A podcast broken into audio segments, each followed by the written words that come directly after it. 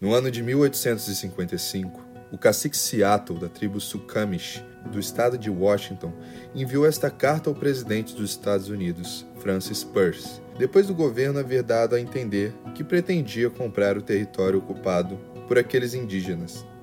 Faz mais de um século e meio, mas o desabafo do cacique tem uma incrível atualidade, ainda mais agora que enfrentamos o Covid-19. O cacique diz assim: o grande chefe de Washington mandou dizer que quer comprar as nossas terras. O grande chefe assegurou-nos também da sua amizade e benevolência. Isso é gentil de sua parte, pois sabemos que ele não necessita da nossa amizade. Nós vamos pensar na sua oferta, pois sabemos que se não o fizermos, o homem branco virá com armas e tomará a nossa terra. O grande chefe de Washington pode acreditar no que o chefe de Seattle diz, com a mesma certeza com que os nossos irmãos brancos podem confiar na mudança das estações do ano.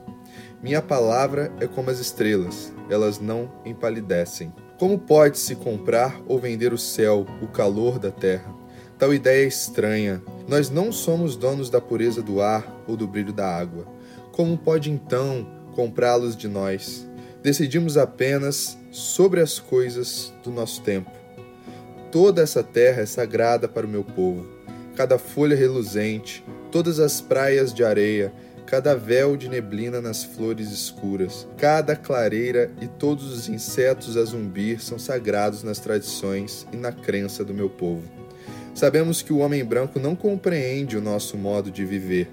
Para ele, um torrão de terra é igual ao outro, porque ele é um estranho, que vem de noite e rouba a terra tudo quanto necessita.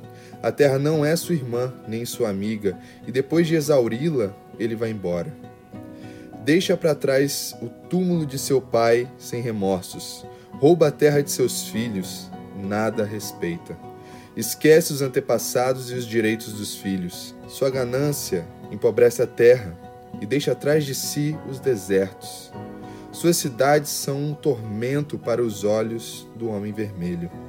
Mas talvez seja assim por ser o homem vermelho um selvagem que nada compreende. Não se pode encontrar a paz nas cidades do homem branco, nem lugar onde se possa ouvir o desabrochar da folhagem de primavera ou o zunir das asas dos insetos. Talvez, por ser um selvagem que nada entende, o barulho das cidades é terrível para os meus ouvidos. E que espécie de vida é aquela em que o homem não pode ouvir a voz do corvo noturno ou a conversa dos sapos no brejo à noite? Um indígena prefere o suave sussurrado do vento sobre o espelho d'água e o próprio cheiro do vento, purificado pela chuva do meio-dia e com aroma de pinho. O ar é precioso para o homem vermelho, porque todos os seres vivos respiram o mesmo ar: animais, árvores, homens. Não parece que o homem branco se importe com o ar que respira. Como um moribundo, ele é insensível ao mau cheiro. Se eu me decidir a aceitar, imporei uma condição. O homem branco deve tratar os animais como se fossem seus irmãos. Sou um selvagem e não compreendo que possa ser de outra forma.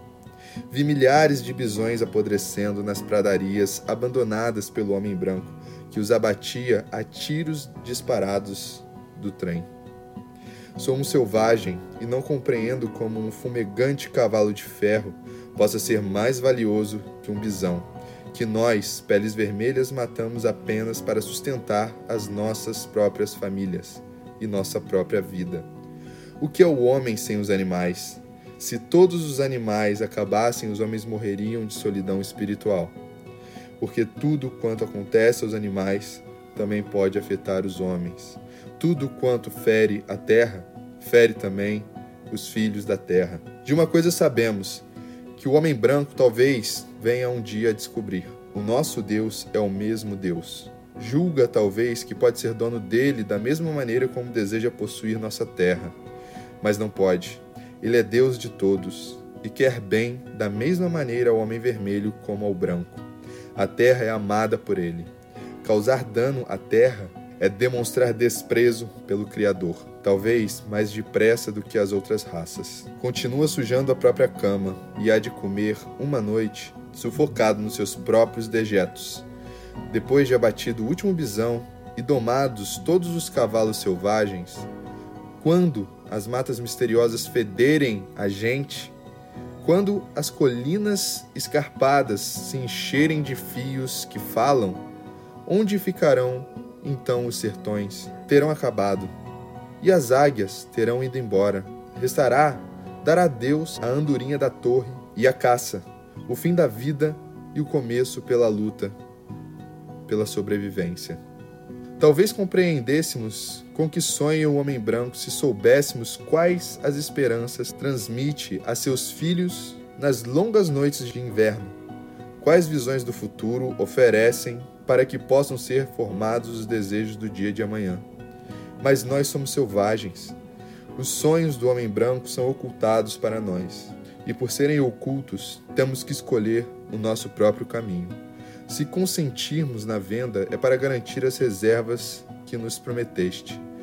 Lá talvez possamos viver os últimos dias como desejamos. Depois que o Homem Vermelho tiver partido e sua lembrança não passar da sombra de uma nuvem a pairar acima das pradarias, a alma do meu povo continuará a viver nessas florestas e praias, porque nós as amamos como um recém-nascido ama o bater do coração de sua mãe. Se te vendermos a nossa terra, Ama como nós amávamos. Proteja com toda a sua força, o seu poder e todo o seu coração. Conserve-a para os seus filhos e ame-a como Deus nos ama a todos. Uma coisa sabemos: o nosso Deus é o mesmo Deus. Essa terra é querida por Ele. Nem mesmo o homem branco pode evitar o nosso destino comum.